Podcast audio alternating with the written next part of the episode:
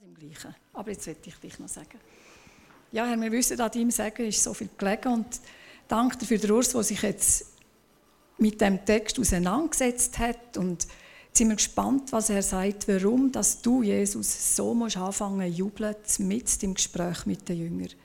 Herr, wir sind gespannt. Segne du den Urs. Amen.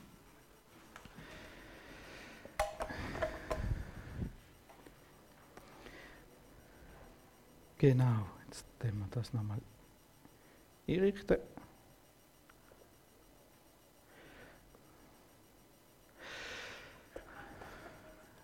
Bis der so weit ist, vielleicht noch eben die Informationen, Gemeinswochenende.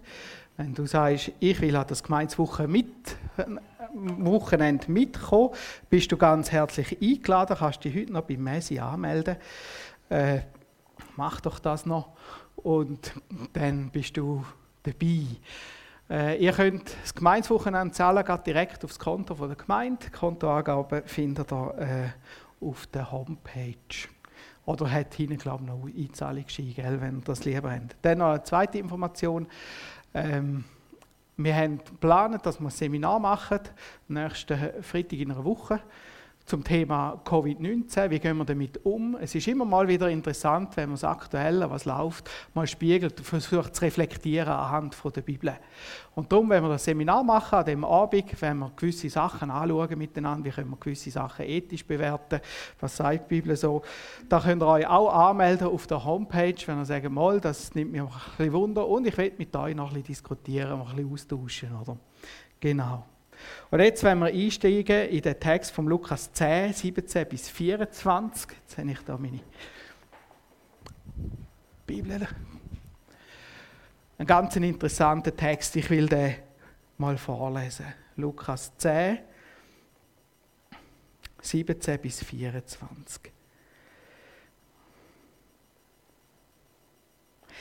Die 72 aber kamen zurück voller Freude und sprachen, Herr, auch die Dämonen sind uns untertan in deinem Namen. Er sprach aber zu ihnen, ich sah den Satan vom Himmel fallen wie ein Blitz.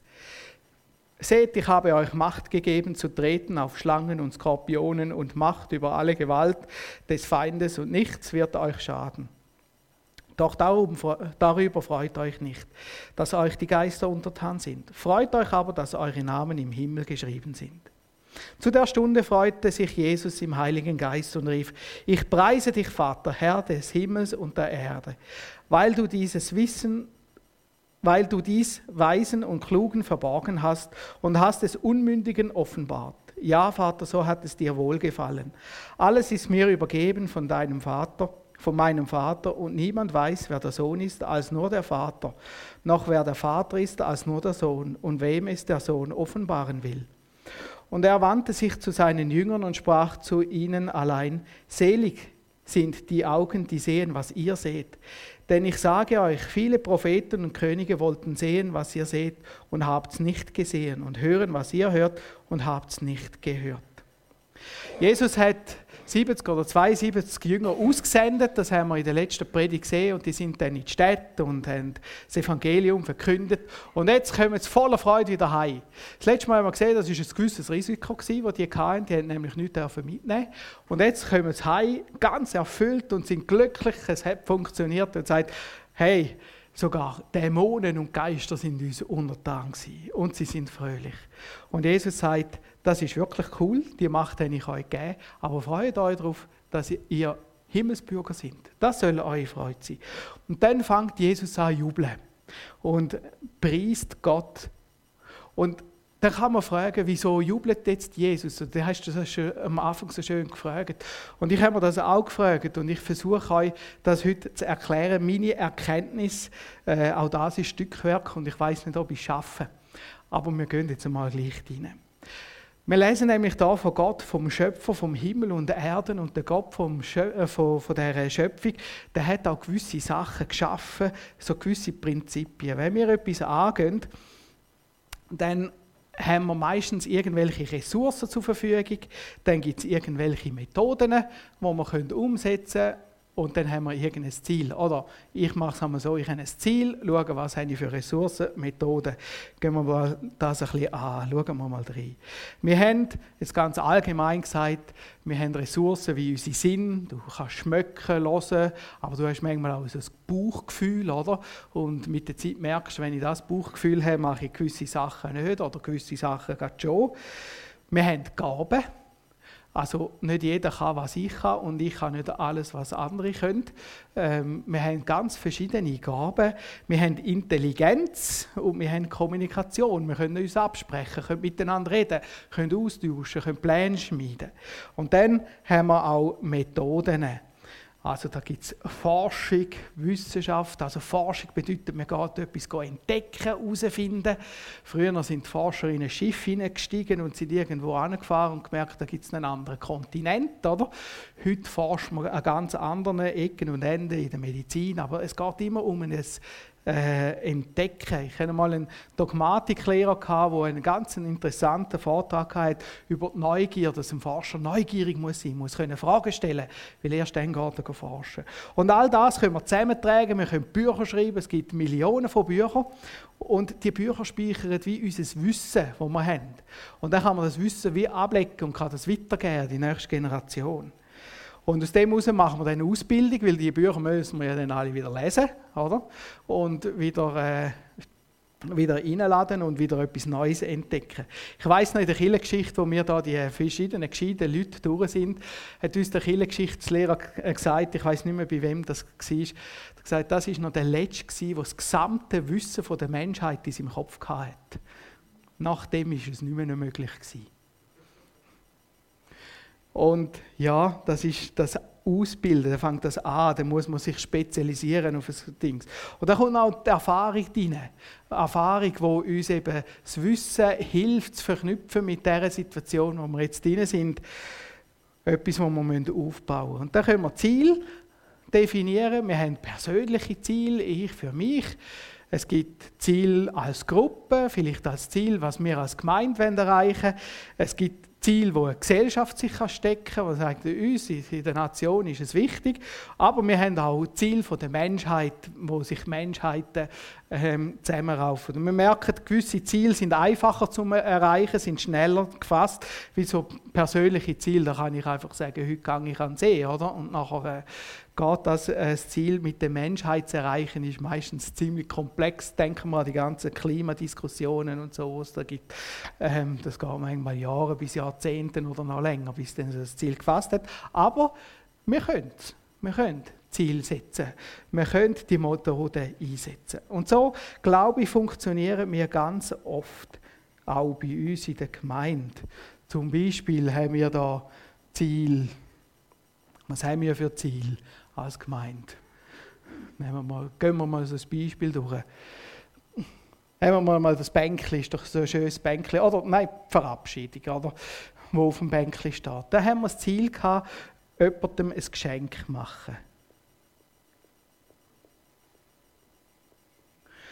Und für das Geschenk brauchen wir Ressourcen, oder? Also wir brauchen einen Topf. Was brauchen wir noch? Ja. Äh, die.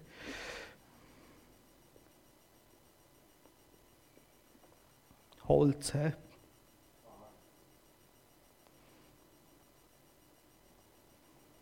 Genau.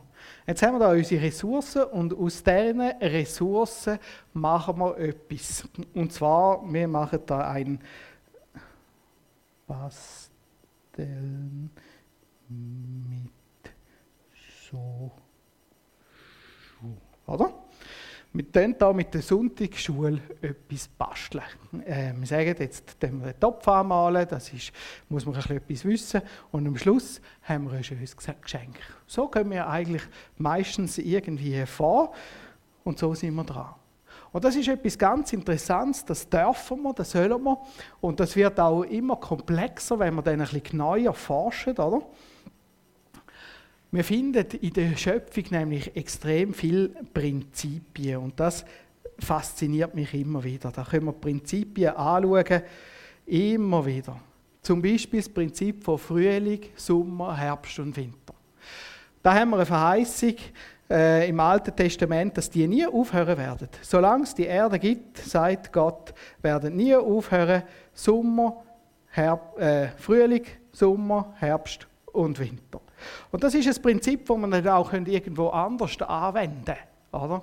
Frühling, Sommer, Herbst und Winter, wie sieht das im Leben aus? Ein kleines Leben, das ankommt. Man könnte das auch so einteilen. Oder, was haben wir da noch? Säen oder Pflanzen, da haben wir jetzt hier auch in dem Topf. Dann das Pflegen, das Ernten und dann das Ausruhen. Das ist auch so ein Prinzip, das man in der Bibel immer wieder findet. Und auch das Prinzip ist nicht nur auf die Schöpfung allein, also auf die Landwirtschaft beschränkt, sondern zum Beispiel auch in dein Leben. Immer wieder fängst du vielleicht etwas Neues an, gründest eine Familie, dann geht es ums Pflanzen, ums Pflegen, das Ernten und nachher das Ruhen. Aber auch das ganze Leben kannst du so einteilen. Wie du anfängst als kleines Baby, wie du in die Welt kommst, dann wirst du gepflegt, kannst aufwachsen, dann erlebst du gewisse Sachen, am Schluss vielleicht eher im Lebensabend geht es ums Ernten. Und nachher verheißt uns auch die Bibel eine ewige Ruhe, die wir dürfen haben bei Gott. Oder das Prinzip verworfen, berufen, befähigt, vollendet. Wie Jesus sagt, der, äh, Stein, wo Bauleute verworfen haben, ist zum Eckstein geworden, wo Gott das beruft, das Schwache ins befähigt und nachher vollendet. Oder, was man auch immer wieder findet, geliebt, erlöst, erhöht. Finde ich ganz interessant, wie Jesus uns gern hat, uns erlöst und aus dieser Liebe uns erhöht, uns zu seinem Kind macht. Aber man kann das auch retour rechnen. Zurückgewiesen, verstoßen, vernichtet. Wer Jesus nicht will, wird, wer ihn zurückweist, wird auch von ihm verstoßen und wer von Gott verstoßen wird, wird vernichtet. Das sind immer wieder so Sachen, wo man findet, so Prinzipien, wo wir drin sind. Oder zum Schluss habe ich da noch eins aufgeschrieben. Suchen, finden, das ist die Bibelstunde. Wer sucht, der findet. Bitten, erhalten. Fragen und antworten. Eben, wer fragt hat, kommt Antworten über. Das sind so Prinzipien, die man in der Schöpfung immer wieder findet, die wir auch für unser Leben dürfen anwenden. Und da können wir ein Leben lang forschen. Und da werden wir noch ganz viel mehr entdecken. Und das ist sowas von spannend. Das finde ich einmal sowas für interessant. Das haut mich einmal schier hinten raus, wenn ich wieder etwas entdeckt habe.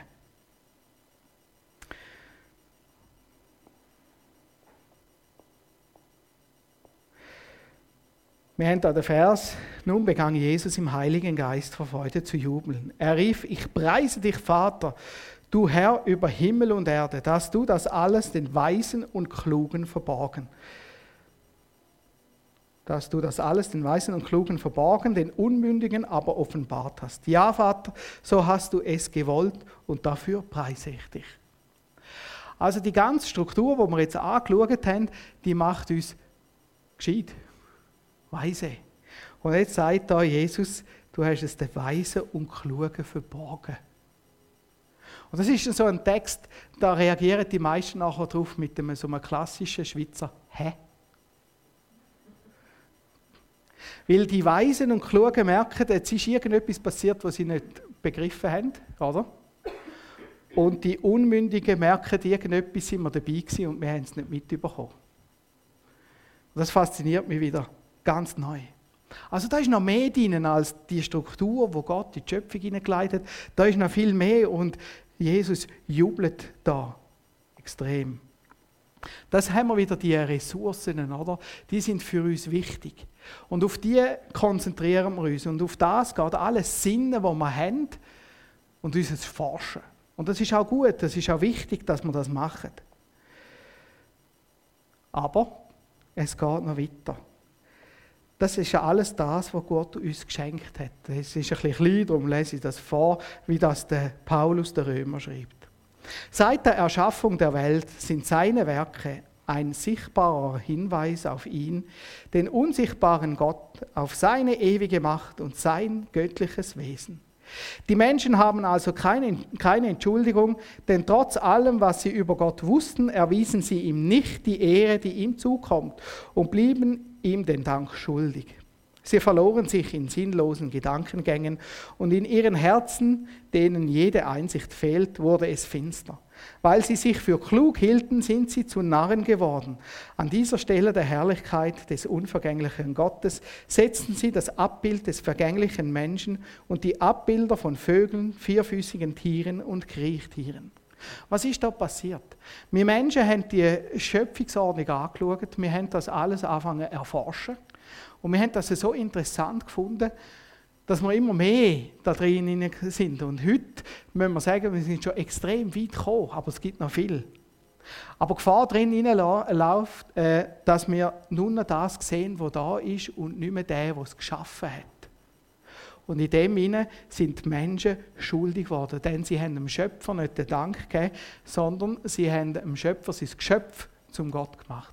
Sie beten das an. Also Sie beten sozusagen die Wissenschaft an. Sie beten das an, was sie herausgefunden haben, die Methoden. Schauen wir das mal genauer an. Da vielleicht noch der Vers nochmal zurück, wo Jesus gesagt hat, nun begann Jesus im Heiligen Geist vor Freude zu jubeln. Er rief, ich preise dich, Vater, du Herr über Himmel und Erde. Das ist der Schlüsselpunkt, Vater über Himmel und Erde.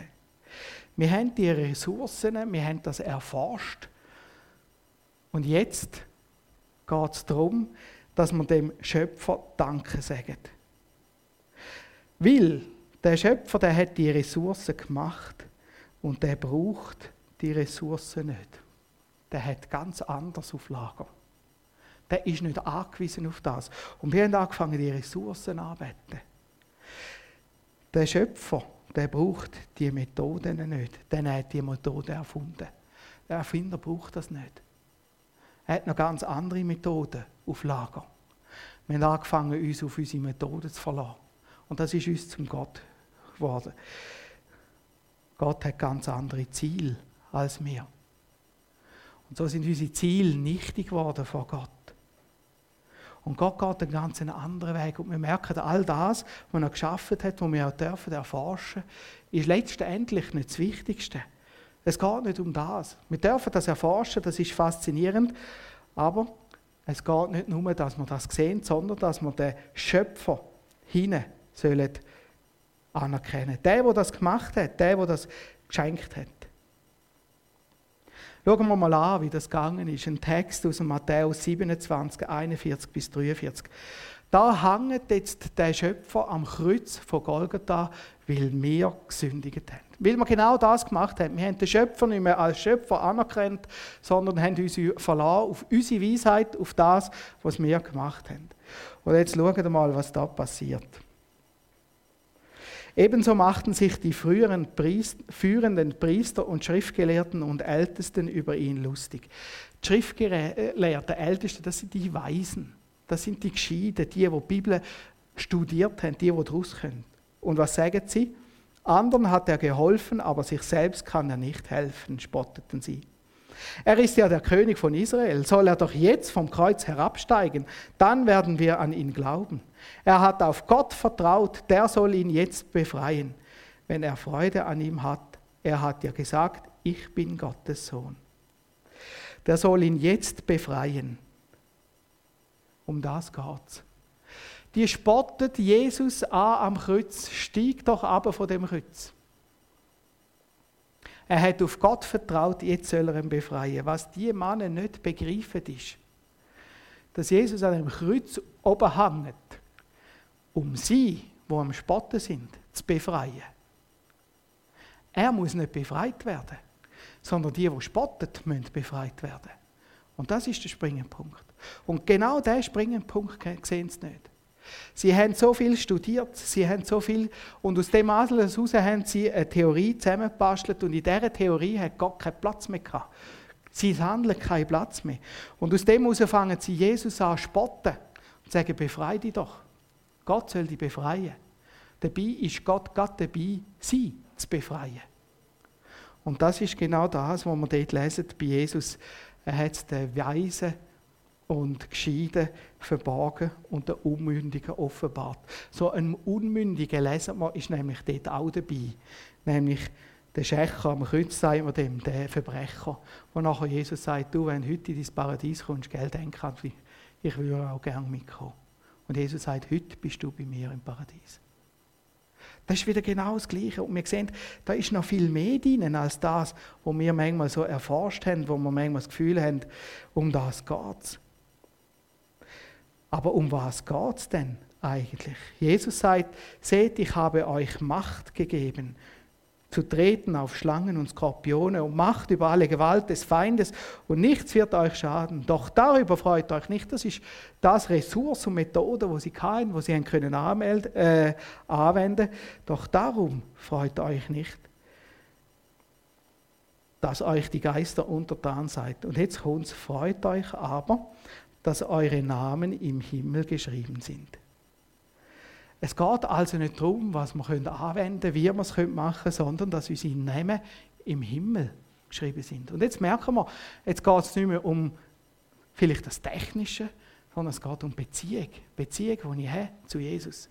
Die Beziehung, wie ich zu ihm komme. Eine Beziehung, wo ich sage, ja Herr Jesus, ich glaube, dass du das alles für mich gemacht hast. Ich glaube, dass du am Kreuz von Golgatha gehangen bist für meine Schuld, für meine Fehler. Das kann ich machen im einfachen Gebet. Wir lesen das Gebet von einem Sünder, der gesagt hat, Herr, sei mir Sünder gnädig. Dass ich mein Leben Jesus unterstelle und sage, heute bist du mein König, führ du mich und zeig du, was bei dir wichtig ist. Und das führt in eine Beziehung mit dem Jesus, dass ich mit dem Jesus anfange, beten, hin und her diskutieren, fragen, ihn danken und ihn loben. Und in dem in ganzen in dem hinein wächst etwas ganz Neues. Der Paulus schrieb das der Epheser in einem ganz eindrücklichen Text. Der Paulus schrieb, mir, dem Allergeringsten von allen, die zu Gottes heiligen Volk gehören, hat Gott in seiner Gnade den Auftrag gegeben, den nichtjüdischen Völkern zu verkünden, was für ein unermesslich großer Reichtum uns in der Person von Christus geschenkt ist. Es ist mein Auftrag, allen Menschen die Augen dafür zu öffnen, wie der Plan verwirklicht wird den Gott, der Schöpfer des Universums, vor aller Zeit gefasst hatte. Bisher war diesen Plan ein in Gott selbst verborgenes Geheimnis. Doch jetzt sollen die Mächte und Gewalten in der unsichtbaren Welt durch die Gemeinde die ganze Tiefe und Weite von Gottes Weisheit erkennen. Und das fängt an dort, wo Jesus anfängt zu jubilieren. Es geht darum, dass jetzt die Mächte und Gewalt alle anfangen zu erkennen, was passiert. Von was redet er da? Von der Gemeinde. Gott geht es mehr als um die Sachen, die man vorher hatte. Er hat andere Ressourcen. Die Ressourcen, die Gott hat, das ist Beziehung. Beziehung zwischen dir und mir. Beziehung.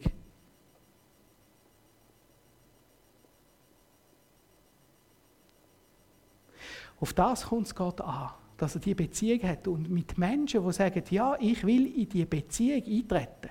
Mit denen kann er anfangen zu arbeiten. Mit denen kann er anfangen, die Welt zu verändern. Mit denen kann er ganz verrückte Sachen machen. Weil er gibt ihnen alle Ressourcen, die sie brauchen dazu. Er gibt ihnen alle Methoden, die sie brauchen dazu. Und er steckt ein Ziel. Das Ziel ist nämlich Gemeinschaft mit ihm. Und die Ressourcen, die Gott da hat, bündelt er in einer Methode, dem sage ich Gemeinde. Das Ziel ist Himmel.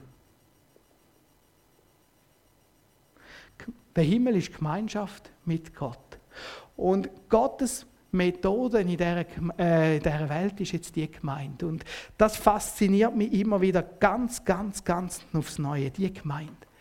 Das sind eben nicht nur einfach die Gescheiden und Weisen, sondern das sind alle die, wo Jesus ihr Herz aufgenommen haben. Und mit denen schreibt er jetzt Geschichte. Mit denen macht er jetzt die verrücktesten Sachen. Das ist nicht die Gruppe, wo alles perfekt ist. Aber das ist die Gruppe, wo ein Stück Himmel auf Erde anwesend ist, wo Versöhnung passiert, wo Leute vielleicht heftig können aber nachher dann auch wieder zusammenkommen können und sagen, es tut mir leid, wo Vergebung da ist. Gemeinde, wo diverse Sachen umkrempelt. Gemeinde, wo Menschen da sind, wo einfach treu zu Jesus gestanden sind, so treu, dass ganze Regime gestürzt sind wegen dem. Es gibt jenste Geschichte, wo man gesagt hat, jetzt ist fertig. Vom Pfarrer Busch weiss sie, wie er verhaftet worden ist und dem, dem Polizist gesagt hat, wissen Sie, Herr Busch, in ein paar Jahren gibt es keine Christen mehr. Das Regime ist weg, aber Christen sind noch da. Wo in China die Revolution passiert sind, sind alle Missionare rausgespickt. Und man hat gesagt, jetzt ist fertig. Und wo die Grenzen, wo man wieder rein können, wo man wieder schauen können, ist da eine blühende Gemeinde. Gott schafft Sachen, die wir nicht schaffen mit diesen Leuten. Und das bringt uns zum Jubeln. Er hat da viel mehr Möglichkeiten, als wir denken. Und das ist gemeint. Und darum ist Gemeinde so etwas Wunderbares, so etwas ganz, ganz Tolles. Und ich glaube, das sieht Jesus an dem Punkt. Und darum fängt er an jubeln und sagt, ich preise dich, Vater. Denn in dieser Gemeinde ist etwas ganz, ganz, ganz Wichtiges. Alles ist mir übergeben von meinem Vater. Also Gott kann alle Ressourcen in die Gemeinde geben. Und niemand weiß, wer der Sohn ist, als nur der Vater, noch wer der Vater ist, als nur der Sohn. Also nur der Vater weiß, wer der Sohn ist und nur der Sohn weiß, wer der Vater ist, außer und wenn es den Sohn offenbaren wird. Gemeinde ist der Ort, wo Jesus kennt, wo weiß, wer Jesus ist. Denn das sind Menschen, die eine Beziehung haben mit Jesus. Und über das jubelt Jesus. Das ist das, was Gott macht in dieser Gemeinde. Und das fasziniert mich immer wieder. Darum geht es nicht darum, dass wir einfach in der Gemeinde schauen, was sollte sein und was sollte nicht sein und so, sondern es geht darum, zu jubeln, wer Jesus alles in die Gemeinde stellt, auch in unsere Gemeinde, weil das ist immer wieder ganz etwas Neues und Faszinierendes. Und dann lesen wir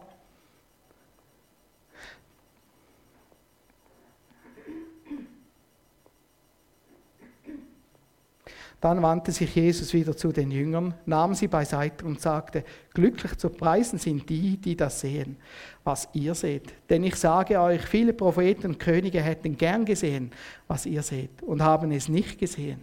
Sie hätten gern gehört, was ihr hörtet, und habt es nicht gehört. Gemeint steht vor dem Durchbruch, vor dem Anfang, und die Männer, die Frauen, die dürfen dabei sein. Und das ist ein riesiges Privileg. Und vielleicht haben sie da wieder gesagt, hä, Weißt du, manchmal bist du einfach dabei, wenn Gott wirkt.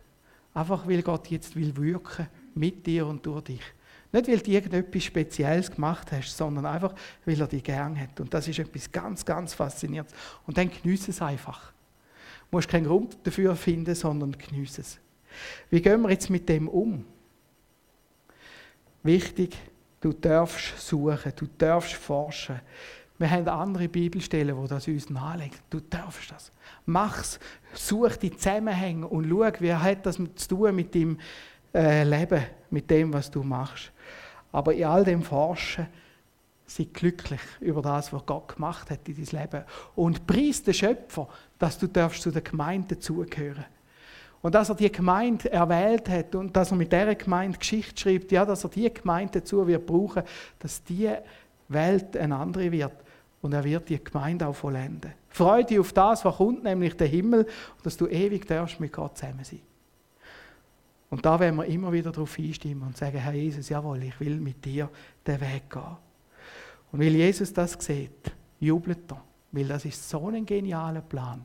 Und ich lade dich ein, den genialen Plan immer wieder ganz neu zu entdecken. Amen.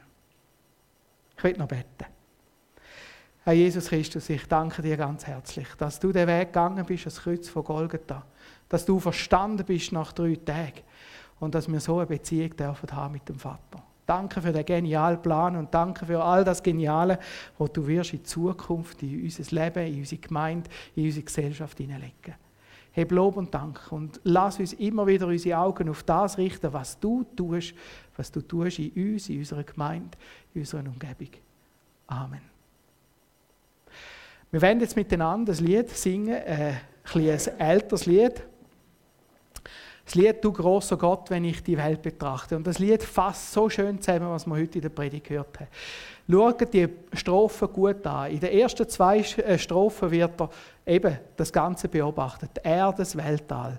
Nachher nimmt er die Bibel führen und ist überwältigt. Und nachher sieht er, was die Bibel schreibt, nämlich was Jesus gemacht hat. Wir werden das Lied miteinander.